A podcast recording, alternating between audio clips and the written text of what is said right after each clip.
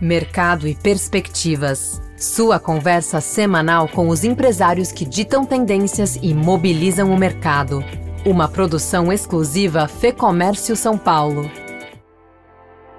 Bem-vindos ao Mercado e Perspectivas. Hoje vamos falar sobre o desenvolvimento de políticas de diversidade e inclusão nas empresas com João Torres, que é sócio da consultoria Mais Diversidade claro que eu tenho que ter diversidade, é claro que eu tenho que trazer mais pessoas diversas para dentro da minha organização. Entretanto, é muito importante que eu garanta que essas pessoas estejam se sentindo incluídas dentro da minha cultura. Então, quando a gente trabalha esses temas, nós estamos diante claramente de dois desafios que são diferentes, entretanto, que são complementares. O João vai falar sobre como desenvolver uma agenda de diversidade e inclusão nas empresas, o papel das lideranças e a evolução dessa pauta no mundo corporativo. E essa pauta já avançou tanto ao ponto das empresas estabelecerem metas, compromissos públicos, fomentarem projetos de impacto social, considerando esses públicos que são vulneráveis, desenhar programas de desenvolvimento de talentos para acelerar a carreira desse pool de talentos diversos. Então a pauta ganhou uma magnitude muito grande nos últimos anos e que é interessante notar como é um caminho sem volta. Vamos ouvir então nossa conversa com João Torres, que é sócio da consultoria Mais Diversidade. João, obrigado pela entrevista. Eu gostaria de começar falando um pouquinho sobre o entendimento do que é diversidade nas empresas. Né? Vocês trabalham com treinamento, vocês trabalham com consultoria, vocês trabalham com curadoria, sempre atentos a essa questão da diversidade. E aí minha pergunta é: quando uma empresa procura vocês, o entendimento delas sobre diversidade, ele é abrangente o suficiente? Não, não que exista um padrão, né? Mas ele é amplo, ele envolve todos os níveis da empresa. Como que você vê o olhar das empresas para a diversidade nesse primeiro momento? Legal, Fernando, obrigado pelo convite. Estou muito honrado de estar aqui no podcast de vocês hoje, falando sobre esse tema que eu sou tão apaixonado, né? Que são os temas de diversidade e inclusão. Se você já pesquisou sobre diversidade e inclusão, já trabalhou com diversidade e inclusão na sua organização, você deve ter notado que essas duas palavras sempre andam juntas: diversidade e inclusão e elas representam desafios diferentes para as organizações. Quando as organizações estão diante dos desafios de diversidade, elas estão diante dos desafios quantitativos dessa pauta. Ou seja, eu preciso ter um demográfico, eu preciso fazer um censo, eu preciso saber de onde eu estou partindo, eu preciso comparar os meus números de diversidade com a realidade do Brasil. Deixa eu dar um exemplo. Quantos homens e quantas mulheres existem na sua organização? Distribuídos em cada um dos níveis hierárquicos? Essa é uma pergunta que é respondida tomada por base as questões de diversidade. Quando eu conto quantas pessoas negras existem dentro da minha organização, quantas pessoas com deficiência estão entrando nos processos seletivos, todo esse processo de cálculo, contagem ele evidencia as questões de diversidade que precisam ser trabalhadas dentro das organizações. Elas estão diretamente conectadas com o desafio de representatividade da população brasileira que as organizações têm. Já quando eu olho para a pauta de inclusão, a inclusão ela representa um desafio qualitativo. As organizações estão diante de uma transformação cultural, uma transformação cultural em que a minha empresa deixa de ser uma empresa não inclusiva e ela vai transformando a sua cultura para que ela seja cada dia mais inclusiva. O que, que, isso significa? Significa que eu vou criando um espaço de respeito, de segurança psicológica, que as pessoas podem se levar por inteiro e, como consequência, a gente vê todos aqueles benefícios que a gente já leu em vários reports, relatórios e estudos, né, de todos os benefícios que a diversidade e a inclusão trazem. Quando a gente fala que diversidade e inclusão elas trazem maior produtividade para as organizações, maior inovação, um melhor no atendimento aos clientes, a gente está falando diretamente desses dois desafios conectados. Claro que eu tenho que ter diversidade, é claro que eu tenho que trazer mais pessoas diversas para dentro da minha organização. Entretanto, é muito importante que eu garanta que essas pessoas estejam se sentindo incluídas dentro da minha cultura. Então, quando a gente trabalha esses temas, nós estamos diante claramente de dois desafios que são diferentes, entretanto, que são complementares. As organizações, quando elas começam a sua trajetória em trabalhar os temas de diversidade e inclusão, normalmente elas começam por uma pauta mais educacional. Deixa eu educar a liderança sobre essas pautas, deixa eu ensinar o que é diversidade e inclusão, por que isso importa e por que estamos falando de diversidade aqui dentro da minha organização. Normalmente, o começo é por uma pauta mais educativa, tanto da liderança quanto de todos os colaboradores. Conforme o programa de diversidade e inclusão vai adquirindo magnitude, comprometimento, mais estrutura, essas pautas evoluem para que eu tenha mais uma cultura de dados para diversidade e inclusão. Então, que eu passe a monitorar esses KPIs que falamos aqui de diversidade e inclusão, e que eu saiba exatamente o resultado que o meu programa de diversidade e inclusão tem tido nos últimos anos. O perfil do trabalho em diversidade e inclusão tem mudado muito nos últimos anos no Brasil, até porque a pauta tem avançado, né? Quando a gente começou com a mais diversidade lá atrás, há seis, sete anos, basicamente diversidade era educar, isso que eu falei para vocês agora, era treinar sobre diversidade, era trazer consciência sobre diversidade e inclusão, e essa pauta já avançou tanto ao ponto das empresas estabelecerem metas, compromissos públicos, fomentarem projetos de impacto social, considerando esses públicos que são vulneráveis, desenhar programas de desenvolvimento de talentos para acelerar a carreira desse pool de talentos diversos. Então, a pauta ganhou uma magnitude muito grande nos últimos anos e que é interessante notar como é um caminho sem volta. As empresas não vão deixar de trabalhar diversidade e inclusão, isso está posto.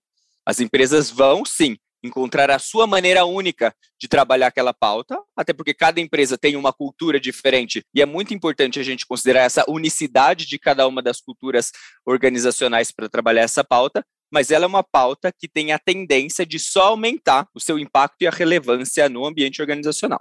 E olhares mais específicos, né? Quando a gente fala desse conceito, por exemplo, de neurodiversidade, quando a gente fala de educação antirracista, quando a gente fala de diversidade geracional, são conceitos que há 10 anos não existiam, né? Não que o problema não existisse, o problema existia, mas o, o, o conceito era muito pouco explorado, né? Exato, era, era pouco explorado, era explorado mais em algumas empresas que outras, mas hoje em dia o leque do trabalho de diversidade e inclusão explodiu. Antigamente era muito comum a gente ouvir empresas se posicionando, falando eu tenho um programa de diversidade e inclusão, e quando você olhava para esse programa de diversidade e inclusão, basicamente ele estava olhando para Mulheres na Liderança. Era esse o programa de diversidade e inclusão. Estava ali diante de um desafio de equidade de gênero, entretanto, era uma equidade de gênero, eu diria, pouco limitada e elitista na maneira como ela era trabalhada, porque esses programas não consideravam as mulheres negras, esses programas não consideravam as mulheres trans e todas as outras interseccionalidades. Com o passar do tempo, os programas de diversidade e inclusão evoluíram e eles consideram outras pautas. Então, hoje, nas organizações mais sérias para o tema no país, pelo menos trabalham-se quatro temas, que são os temas de equidade de gênero, quando eu discuto esse gender gap ali, a diferença que existe entre homens e mulheres dentro das organizações, tanto na pirâmide, hierarquicamente falando, quanto na diferença salarial de remuneração entre homens e mulheres. Equidade de gênero é um primeiro grande tema. Um segundo grande tema é o tema de equidade racial. Então, deixa eu olhar aqui como as pessoas negras estão incluídas na minha organização, se estão, né, se estão entrando, se estão sendo inseridas, se estão sendo incluídas, se estão tendo oportunidade de crescimento e desenvolvimento. Uma terceira pauta que também é muito importante para as organizações no Brasil, como uma consequência da lei de cotas que já tem mais de 30 anos, é a própria pauta das pessoas com deficiência, como que eu garanto a entrada dessas pessoas, acessibilidade, um ambiente inclusivo, desenvolvimento de carreira, benefícios, remuneração, competitivos com o mercado, engajamento e todas as outras pautas que isso traz. E um quarto tema muito trabalhado pelas organizações hoje é o tema da questão LGBTI+, no Brasil, que eu diria que é um dos temas hoje que mais tem gerado, mais tem levantado bandeiras das organizações. As organizações têm estado muito orgulhosas, elas têm saído do armário para a pauta LGBT+, o que é muito interessante. Então, normalmente as empresas trabalham esses quatro temas, pelo menos, mas como você trouxe, Fernando, outros temas já têm sido levantados. Você trouxe exemplos, três exemplos aqui para a gente. Eu poderia também trazer o exemplo de, da questão dos migrantes, pessoas em situação de refúgio, a própria questão de espiritualidades, religiosidades nas organizações, a própria questão de diversidade cultural, regionalidades, tem pessoas de diferentes estados, regiões, países aqui dentro, como é que eu olho para tudo isso? Então, a tendência é que esse guarda-chuva de diversidade e inclusão exploda, até para que a gente passe a entender de uma maneira verdadeira que diversidade não é colocar as pessoas dentro das caixinhas. Diversidade não é olhar para um grupo ou outro. Todos nós somos diversos. Hoje em dia, o planeta já tem quase 8 bilhões de diversidade, porque todas as pessoas são diversas. Entender que todas as pessoas são diversas também nos traz a urgência de entender que essas diferenças podem gerar, sim, algumas dificuldades para algumas pessoas. Então, é daí que a gente começa a entender essas pautas em profundidade. Todos são diversos. Entretanto, quando a gente olha para a questão de equidade de gênero, por exemplo, homens e mulheres precisam se provar profissionalmente no ambiente de trabalho. Entretanto, para as mulheres conseguirem se provar profissionalmente, elas precisam remover as barreiras invisíveis que são impostas pelo machismo estrutural da nossa sociedade. E é a partir dessa lente que a gente consegue ter um olhar mais inclusivo para dentro da nossa organização. Qual que é o nosso papel aqui? Qual que é o papel de todos nós que estamos escutando esse podcast que queremos ser pessoas mais inclusivas dentro de empresas mais inclusivas? É se perguntar como que eu posso remover essas barreiras invisíveis que são impostas a um grupo de pessoas e não são impostas a outro grupo de pessoas. Como eu posso remover as barreiras invisíveis que são colocadas pelo machismo e que impedem as mulheres de entrar nas organizações e se desenvolverem na carreira? Como que eu posso remover as barreiras invisíveis do racismo, do capacitismo, da LGBTfobia, do etarismo, da xenofobia e por aí a gente vai. Já pensou frequentar o ambiente que reúne outros empresários e líderes de mercado? Um lugar de troca de ideias e de conhecimento, com ferramentas de negócios e informações exclusivas para quem empreende? Quer saber mais? Confira agora o lab.fecomércio.com.br. João, a gente vê grandes empresas com departamentos de diversidade. Agora, queria olhar um pouco para o outro espectro, que são as pequenas empresas. Como é que você vê o desenvolvimento uh, dessas pautas nas pequenas empresas, empresas que muitas vezes têm um departamento de RH que também lida com financeiro, que lida com, enfim, com várias frentes ao mesmo tempo? Diversidade é um tema de todo mundo. Não é necessariamente um tema de RH, ou um tema de comunicação, ou um tema de uma área corporativa de diversidade e inclusão. Tanto as grandes empresas quanto as pequenas empresas podem e devem sim se comprometer com a pauta de diversidade e inclusão. O que, que significa se comprometer com a pauta de diversidade e inclusão? Se comprometer a mudar e a avançar nesses KPIs quantitativos de diversidade e qualitativos de inclusão. E para qualquer empresa de qualquer tamanho, é possível eu promover uma transformação nesse sentido. Não é porque a minha empresa tem 40 pessoas que eu não possa fazer um processo seletivo afirmativo para pessoas negras, se eu não tiver pessoas negras aqui dentro, por exemplo. Não é porque eu estou dentro de uma empresa pequena que eu não vou me preocupar em criar uma cultura organizacional, em criar um ambiente de segurança psicológica para que todas as pessoas se sintam felizes, respeitadas e se levem por inteiro ali dentro. As pautas, elas são as mesmas. Os objetivos são os mesmos. Quais são? Trazer mais diversidade para dentro das organizações, ao mesmo tempo em que eu crio um ambiente inclusivo para essas pessoas diversas que têm entrado aqui dentro das organizações. Os desafios e os resultados que a gente quer obter, eles são os mesmos, independentemente do tamanho da organização. O que vai mudar é a maneira como eu vou orquestrar um programa de diversidade e inclusão. Para uma empresa maior, para uma empresa multinacional, eu vou precisar estruturar um programa com níveis de governança, com uma estratégia de médio, curto, longo prazo, eu vou precisar revisar políticas, eu vou precisar alterar os meus processos, procedimentos, práticas de gestão de pessoas, que nada disso talvez seja necessário para uma empresa pequena. Uma empresa pequena ela pode simplesmente olhar, fazer um teste do pescoço ali e falar: peraí, eu não tenho pessoas negras trabalhando aqui dentro. As minhas próximas cinco vagas que eu vou abrir, eu vou garantir que eu vou ter pessoas negras entrando no meu processo seletivo. Notem, os objetivos são os mesmos, independente do tamanho da empresa, que é atrair mais essa diversidade e inseri-la dentro da minha organização, ao mesmo tempo em que eu crio um ambiente inclusivo para permitir que as pessoas sejam elas mesmas e que elas possam se desenvolver no mesmo ritmo que as outras pessoas que já estão aqui dentro. Isso independe do tamanho da organização. Como eu vou fazer isso? Isso vai variar de organização para organização. Isso vai variar de acordo com o porte da organização, da estrutura da organização, dos objetivos da organização. Tem organização que quer ir mais rápido, tem organização que está feliz em dar um passo de cada vez mas isso independe de eu ter uma área de diversidade, de uma estrutura, uma cadeira, isso não depende necessariamente dessas burocracias, não.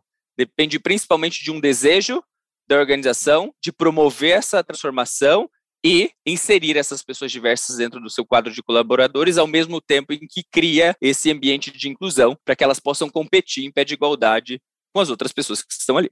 Perfeito. E o Brasil em relação ao mundo, João? Em que estágio que você avalia que nós estamos, olhando para fora e olhando para dentro? Eu acho que a gente está super bem, viu? Nós temos clientes na nossa consultoria que são clientes da nossa carteira da América Latina, do mundo, globais, né? Clientes globais. E eu diria que o Brasil esteja só atrás dos Estados Unidos, talvez. Os Estados Unidos já tem trabalhado nessa pauta há muito tempo, há pelo menos uns 30, 40 anos. Essa pauta já é discutida dentro das organizações norte-americanas, então muito avanço foi feito lá nos Estados Unidos. Tanto é que isso não é uma questão mais discutida. As empresas não discutem se é importante ou não implementar um programa de diversidade e inclusão. Lá eles já estão em outro nível da discussão. Entretanto, quando você observa o Brasil na pauta da América Latina, eu posso afirmar com toda certeza que o Brasil tem puxado essa pauta na América Latina. A gente trabalha com clientes que têm operação na América Latina, com várias empresas com operação na América Latina, e o Brasil de fato desponta em puxar essa pauta a partir daqui. Quando você olha outros mercados, Ásia, África, Oriente Médio, são mercados muito mais fechados para pauta, até por questões é, é, culturais e até legislativas de alguns desses países, né? A Europa tem programas de diversidade e inclusão, mas não tão consolidados quanto nos Estados Unidos, então não diria que o Brasil de maneira nenhuma está mal, viu? O Brasil está super bem nessa pauta e, e, e, tem puxado a pauta também, inspirado outros países a fazerem o mesmo. E fornecedores também, né? Eu já vi vocês falando sobre empresas que abrem processos de compra, levam em conta fornecedores que tratam diversidade nos seus quadros, né? Isso acaba sendo um outro motivador, né? Super. Puxar a cadeia de valor é muito importante se a gente quiser promover uma transformação efetiva e real na sociedade. Se eu estou atuando com um programa de diversidade e inclusão circunscrito aos muros da minha organização, a minha atuação vai ser, de certa maneira, limitada. Claro que ela é importante, mas ela vai ser, de certa maneira, limitada. Quando eu inspiro tanto os meus clientes quanto os meus fornecedores a fazerem o mesmo, a terem programas de diversidade e inclusão, a se comportarem de uma maneira inclusiva, eu puxo essa pauta de uma maneira muito mais interessante. Eu posso mencionar o programa da Gerdau, por exemplo, que é uma cliente nossa aqui da Mais Diversidade, que eles têm um programa Inspire.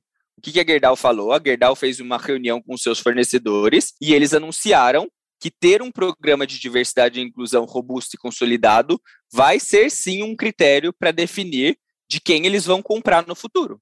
Eles falaram que essa decisão vai ser tomada mais ou menos em uns dois anos, e até lá, o que, que eles fizeram, junto com nós aqui da Mais Diversidade, o nosso time de consultoria, a gente desenhou uma trilha formativa para os fornecedores da Gerdau, para eles desenvolverem os seus programas de diversidade e inclusão. Então, a gente tem vários módulos, são oito módulos distribuídos dentro de dois anos.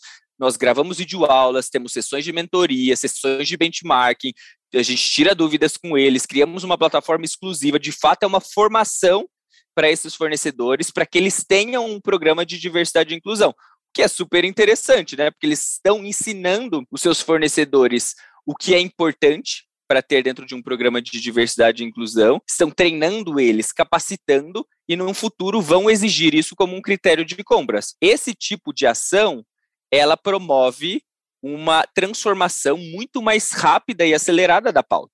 Porque se tinham empresas que estavam ali numa posição um pouco mais cômoda, elas estavam ali numa inércia, a hora que elas veem um dos seus clientes falando que isso vai ser um dos critérios de compra, ela dá uma acelerada ali, de fato ela começa a desenhar um programa que seja interessante, né? Então puxar isso para a sua cadeia de valor é um grande milestone ali nesses programas de diversidade e inclusão que estão mais avançados.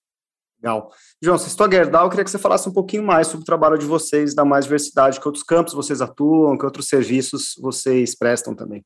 Super. Eu acho que é legal falar um pouquinho do nosso trabalho, não como propaganda não, mas para mostrar como a pauta tem evoluído nos últimos anos, né? Como eu falei quando a gente começou lá atrás, eu e o Ricardo, a pauta era apenas educação corporativa. Então, eram palestras, workshops, educação da liderança, educação dos colaboradores, as pessoas estavam aprendendo o que era a pauta, isso há quase uma década atrás o tema de educação corporativa, treinamentos, workshops, isso a gente tem feito muito aqui na Mais Diversidade e é a nossa principal frente de negócio hoje, é essa frente de negócio de educação corporativa. Dentro dessa frente, eu queria destacar algo que a gente faz que é muito interessante, eu e o Ricardo meu sócio, nós fazemos mentorias executivas com executivos que querem aprender mais sobre a pauta e que querem avançar no seu entendimento e no seu papel como uma liderança patrocinadora do tema. Então, nós temos encontros um a um com esses executivos, ajudando eles a entender melhor, a terem um vocabulário melhor sobre a pauta, a entender como que a pauta se manifesta nas organizações e na sociedade, entender que direcionamentos seriam interessantes de dar para a pauta para que essa pauta avançasse, entender também as próprias crenças desses executivos com relação à pauta e como que a gente ajuda a dissolver essas crenças. Todos nós temos crenças com relação à pauta. Então, se a gente discute elas de uma maneira transparente, a gente consegue avançar muito. Por que eu resolvi destacar isso? Porque se fala muito que o sucesso de um programa de diversidade e inclusão depende de quanto a alta liderança está engajada e comprometida com o tema. E de fato isso é uma verdade. Se a alta liderança não puxar e patrocinar, o programa vai até acontecer, mas ele vai acontecer a passos lentos. Então, esse tipo de ação, um a um ali, com cada executivo, com cada executiva, é impressionante como isso ajuda a acelerar um programa de diversidade e inclusão. Porque às vezes a gente acha que a solução está no massificado, né? Vamos colocar todos os líderes dentro de uma sala de aula. Mas quando você coloca todos os líderes dentro de uma sala de aula, a gente nota que até o ambiente de segurança psicológica fica diminuído. Eles e elas não se sentem confortáveis de trazer todas as suas questões na frente dos seus pares. Então, a gente tem notado que isso tem sido muito, muito eficiente para ajudar as empresas a acelerarem seus programas de diversidade e inclusão. Isso é uma frente que a gente trabalha. Outra frente nossa, que é a nossa segunda frente principal de trabalho, é a consultoria estratégica. Então, nós estamos dentro das organizações, das maiores organizações do país, olhando para os seus programas de diversidade e inclusão, para suas políticas, para suas práticas, para todas as questões de gestão de pessoas dessa organização e se perguntando como que podemos ser mais diversos e inclusivos em tudo aquilo que fazemos. Então, Normalmente são contratos que são feitos de longo prazo, de 12 meses, em que a nossa equipe de consultoria está ali dentro da organização, ajudando ela a revisar absolutamente tudo que tem ali de diversidade e inclusão e de gestão de pessoas para ajudá-la a ser mais eficaz nas ações de diversidade e inclusão e obter resultados muito mais consistentes. Outra frente de negócio que a gente faz que é muito interessante também, a gente chama curadoria de talentos, que é toda a nossa frente de atração e seleção. Então, basicamente, a gente busca esses talentos diversos nos mais diversos perfis, nos mais diversos níveis, para as mais diversas organizações do país. Então, a gente faz tanto programas de estágio ou trainees que são de ação afirmativa. Então, eu quero fazer um programa de estágio exclusivo para pessoas negras, ou eu quero abrir uma vaga de um gerente de sustentabilidade aqui, que eu quero necessariamente trazer uma pessoa com deficiência. A gente ajuda as organizações a trazerem esses talentos, até para quebrar um pouquinho daquele mito de que não existem essas pessoas. Eu até queria trazer uma pessoa desse, desse jeito, mas não existem essas pessoas. Então a gente ajuda as organizações a quebrarem esse mito de que essas pessoas não existem.